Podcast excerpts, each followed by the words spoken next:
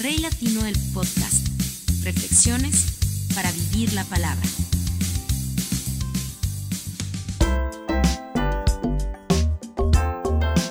¿Qué tal amigos del podcast? Un abrazo muy especial. Ahí donde estás, que Dios te bendiga. Yo soy Rey Tapias, el Rey Latino, y es un placer estar contigo a través del podcast. eh, y hoy, como siempre, pues con una palabra de reflexión, con una historia que contar, con algo para tratar de acercarte a lo que Dios quiere hacer con tu vida, porque diariamente nos está buscando, diariamente está queriendo encontrarse con nosotros en medio de la cotidianidad de nuestra vida, pero parece que no quisiéramos permitirle que nos alcanzara.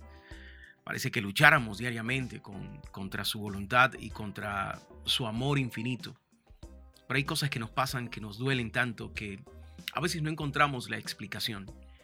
Y entonces recurrimos a la emoción, recurrimos a, a cosas que nos hagan sentir mejor, como la revancha, como la venganza, como, como la ventaja.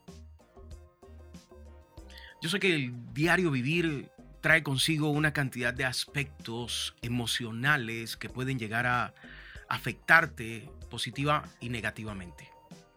Tus recuerdos de infancia, cómo fueron tus padres contigo, cómo tuviste una vida escolar y cómo terminaste siendo un profesional o alguien simplemente que labora en algún lugar. Alguien que se gana la vida cuidando carros a la entrada de un centro comercial o alguien que salva vidas en un quirófano y que gana millones mensualmente porque tiene una especialidad que muy pocos conocen en nuestro país. Hay muchas maneras de vivir, hay muchos caminos que tenemos que escoger y a veces no escogemos los mejores y terminamos convirtiéndonos en personas que se resienten con un Dios que no tiene nada que ver y es real. Dios no tiene que, que ver con tus decisiones, son totalmente personales. Así como, como decidir encontrarte con Él es una decisión personal. El darle la espalda y tomar malas decisiones también hace parte de tu competencia, no la de Dios. Sus promesas son en el sí y en el amén, pero sus promesas que están basadas en lo que está en la palabra de Dios, en su palabra, en la Biblia, en lo que el Espíritu Santo le entregó a las personas que hacen parte de esos escritos, las historias que nos cuentan, las enseñanzas que nos dejaron, el propio Jesús hablando a nuestro corazón a través de la palabra, todo lo que está escrito ahí nos está diciendo que Él puede hacerlo, pero tenemos que permitirle que lo haga con nosotros.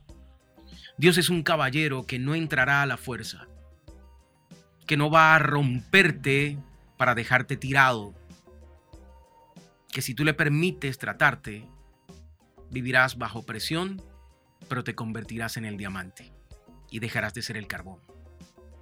De eso se trata creer en Dios. Pero hay algo que va mucho más allá y que en nuestro país, si me estás viendo desde otra nación, eh, déjame decirte que yo estoy en Colombia y nuestro país ha vivido años y años y años de un engaño permanente en búsqueda de la paz. Y digo engaño porque nos han engañado. Diariamente la prensa y, y la manipulación han hecho de la palabra paz un objeto con el cual pueden manipular el corazón, la mente, los sentimientos, emociones y las decisiones de las personas en nuestro país. Se han dedicado a convertir la paz en un objeto maleable que se le puede dar forma con palabras y que al final termina convirtiéndose en un sueño intangible. Es lamentable, pero es real. ¿A dónde voy con todo esto? Cuando vives en un país lleno de violencia, eh, que está tratando de alguna u otra manera de salir de esa cadena, de salir de ese círculo vicioso de rencor y de odio, la palabra perdonar no cabe. La palabra perdonar cada vez se usa menos y, y, y, el perdonar se hace cada vez más difícil. Las personas no se perdonan en la calle, no se perdonan entre sí. Eh, el, gran porcentaje de los matrimonios se terminan precisamente porque las personas no tienen la capacidad de perdonar, porque no fueron enseñados en, en el amor de Dios a perdonar a otros, sus familias eh, probablemente estén divididas por orgullos, por rencores, por dinero y por cosas que no se perdonaron a tiempo. Eh, hay cosas que ni siquiera nosotros mismos somos capaces de perdonarnos. A veces no perdonamos lo que hicimos en el pasado y por eso tenemos miedo de acercarnos a Dios. La palabra perdón se convierte cada vez más eh, en un obstáculo para acercarnos a Dios, porque no entendemos lo grosero, lo absurdo de su perdón. ¿Cómo Dios puede perdonarme si yo maté? ¿Cómo Dios puede perdonarme si yo robé? ¿Cómo Dios puede perdonarme si Él sabe las cosas que yo he dicho de Él?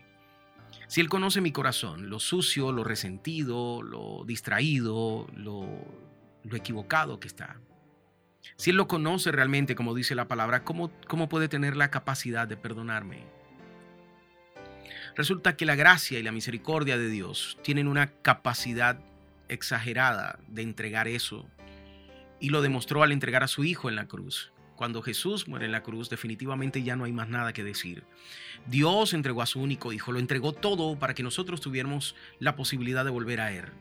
de volver a él. La, la ley dice que todos estamos destituidos, que nacemos en pecado y que tenemos que buscar la redención. Pero en nuestras propias fuerzas es imposible entrar a Dios, no podemos. Eh, básicamente nosotros, bajo nuestras fuerzas, eh, cumpliendo mandas, leyendo Padre Nuestros, eh, leyendo Ave Marías, rezándole a santos, nada de lo que tú le digas a Dios le puede torcer el brazo a Dios. No puedes obligarlo a hacer algo. Es que si tú me das este milagro, yo hago tal cosa. Si tú me perdonas y permites que tu gracia y tu presencia entren a mi casa, yo voy a hacer tal cosa. Tú no puedes doblarle el brazo a Dios. Pero puedes hacer que incline su oído a través de una oración con un corazón rendido y entendido en que Jesús es la única forma por eso somos justificados, porque somos totalmente imperfectos y solo Jesús el perfecto nos permite acercarnos a la presencia de Dios.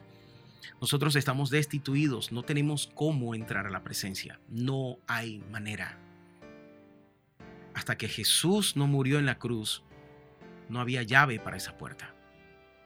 Jesús es el único camino y está escrito. En ese orden de ideas, Dios mismo, quien instauró la ley, nos dio la oportunidad de volver a Él a través de ese perdón. Y la única manera de encontrarlo era que Jesús muriera. Esa es la razón de todo. Esa es la razón por la que yo te estoy hablando, es la razón por la cual hice este podcast, es la razón por la que tengo trabajo, por la que tengo familia, por la que tengo hijos y porque cada domingo voy a mi servicio. Es la razón por la que hago esto, por la que leo palabra, por la que estudio palabra. La única razón es porque un día yo entendí que Jesús murió en la cruz para brindarme la posibilidad de entrar al reino de los cielos y tener la presencia de Dios conmigo, percibirla, entenderla y ofrecerla. Porque cada vez que nosotros predicamos la palabra de Dios, le estamos enseñando a alguien que Jesús es el camino y si esa persona tiene un corazón dispuesto, es una tierra lista y preparada para sembrar esa semilla, esa semilla va a dar un fruto que es precisamente todo aquello que el Espíritu Santo de Dios da a una persona cuando lo recibe. Pero hay cosas que nunca van a poder entender, como el perdón, si nunca has entendido cuánto has sido perdonado. La palabra de Dios dice que a quien más se le perdona, mucho ama. A una persona que se le ha perdonado mucho es la persona que más ama. Y quiero terminar este podcast contándote una historia para que te des cuenta la capacidad que puedes llegar a adquirir para poder perdonar, pero sobre todo que entiendas cuánto Dios es capaz de perdonarte. Ya te perdonó, ya está hecho, consumado es, dijo Jesús en la cruz. Solo tienes que aceptarlo. Tienes que aceptar que Jesús murió por ti en la cruz y vas a entender realmente no solo el amor de Dios en su máxima expresión, sino que vas a tener la posibilidad de tú también aplicar ese perdón en otros, porque sabes cuán liberador es, cuán sanador es, pero sobre todo cuánto Dios dio por ti y cuánto tenemos la capacidad de dar nosotros por el amor de Él. Y te voy a contar esta historia. Imagina que esa mañana Tony Wickley se arregló y se dispuso a ir a trabajar. Besó a su esposa, tomó las llaves de su auto y se devolvió. Había olvidado algunos papeles y se dio cuenta que era más tarde de lo habitual. Tomó su vehículo y salió a la carretera, al freeway, a la autopista. En el camino, pues pensaba en las próximas vacaciones, en cómo lograr salir de una que otra deuda y en lo afanado que lo tenía el trabajo que estaba haciendo en ese momento. Entonces de repente olvidó que en ese que en esa vía, en ese preciso instante, tenía que detenerse. Había un alto y no lo vio. No frenó, no se percató de la señal de alto y simplemente saltó la calle que en ese momento transitaba otro auto. Un par de misioneros que estaban rumbo a su preparación para un viaje a Japón. Los muchachos, muy jóvenes ellos, perdieron la vida en ese accidente.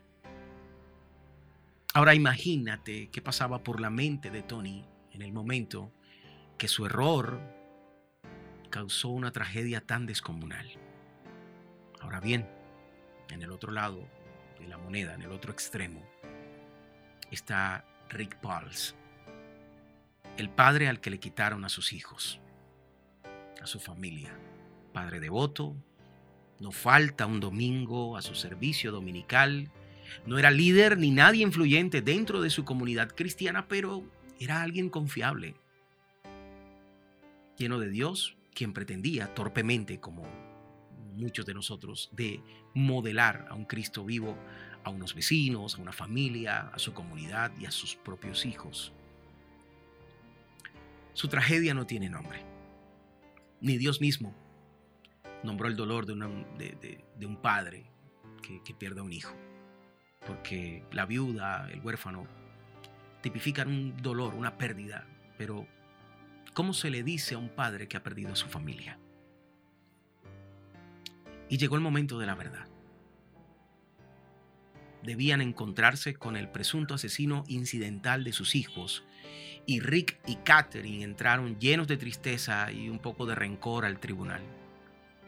Nadie les culparía de querer hacerle daño a Tony, de recriminarle tan horrible error. Pero increíblemente y por el contrario, Rick pide clemencia, abraza al desafortunado hombre explica que nadie sale de su casa a manejar pensando en ocasionar una tragedia, que su dolor no tiene reparación y que si el juez tiene misericordia, podrían darle libertad condicional para pagar su error. Que le dieran la máxima clemencia posible, la máxima gracia posible. La prensa se escandalizó. El juez se sorprendió. El fiscal, ni se diga. Algunos alcanzaron a decirle supercristianos. Y la respuesta de ellos fue la siguiente. Algunas personas dijeron que queríamos ser supercristianos, pero somos personas simples, que tenemos un super Dios que nos sostiene. Mateo 18, 21 al 22 dice, Pedro se acercó a Jesús y le preguntó, Señor, ¿cuántas veces tengo que perdonar a mi hermano que peca contra mí? ¿Hasta siete veces? No te digo que hasta siete veces, sino hasta setenta y siete veces, le contestó Jesús. De esa gracia, en un momento triste y sorprendentemente duro, de esa gracia que solo puede brotar de un corazón que conoce verdaderamente a Dios. De eso se trata este podcast. De darte cuenta cuánta gracia, cuánto perdón, cuánta bondad ha sido depositada dentro de ti el día que aceptaste a Jesús en tu vida y empezaste a leer su palabra, a percibir su presencia y a darte cuenta del regalo maravilloso de la vida. Porque la vida es un regalo que se vive como un presente. Cada día se encadena a otro día cotidiano donde la presencia de Dios te cubre, pero que tú tienes una responsabilidad con ella. Y es guiar tus designios, tus pasos, tus decisiones hacia el trono de la gracia de Dios y tomar las decisiones de acuerdo a lo que Él te ha enseñado con el ejemplo. Y eso fue lo que Rick y su esposa hicieron. cuando entraron ahí, el Espíritu Santo de Dios se acercó a ellos, los abrazó y les dijo, yo los voy a sostener, pero ustedes tienen que soltar. Y ellos prefirieron soltar el rencor, perdonar a un hombre que se había equivocado, que había cometido un acto horrible, pero que no fue su intención. Y al final ellos fueron sanados. Dios los levantó, pero ellos sabían dónde estaban sus hijos, porque el premio al final de todo esto es que es una vida pasajera, somos pasajeros. Pero el que está al control de la nave es Dios. Entonces entrega tus cargas a Él. Si tienes que perdonar a alguien, toma el teléfono ahora, llámalo, escríbele, pregunta cómo está y perdónalo. Es el momento de soltar. No cargues más este año con cosas que no valen la pena. Porque Dios pudo habernos abandonado a nuestra suerte, pero prefirió crear un camino a través de su Hijo para que Él pagara por nosotros. Y si Dios te ha perdonado tanto, tu única responsabilidad es amar a Dios y permitir que Dios te ame. Y en ese orden de ideas, perdonar a los demás. Y alcanzar de una u otra forma ese nivel que solo Dios puede permitirnos alcanzar a través de su palabra. Esa santidad, esa tranquilidad, esa paz y ese amor que solo a través de su palabra y el conocimiento de Dios podemos alcanzar. Gracias por estar ahí. Gracias por compartir los mensajes, por darle like. Gracias por verme. Quiero que el Señor te bendiga. Gracias por ayudar a este ministerio a crecer. Y que la palabra de Dios siga llenando tu vida día con día. Que así como Dios te perdonó, tengas la facilidad y el poder de perdonar a otros. Gracias por escuchar el podcast. Dios te bendiga. Rey Latino el podcast. Reflexiones para vivir la palabra.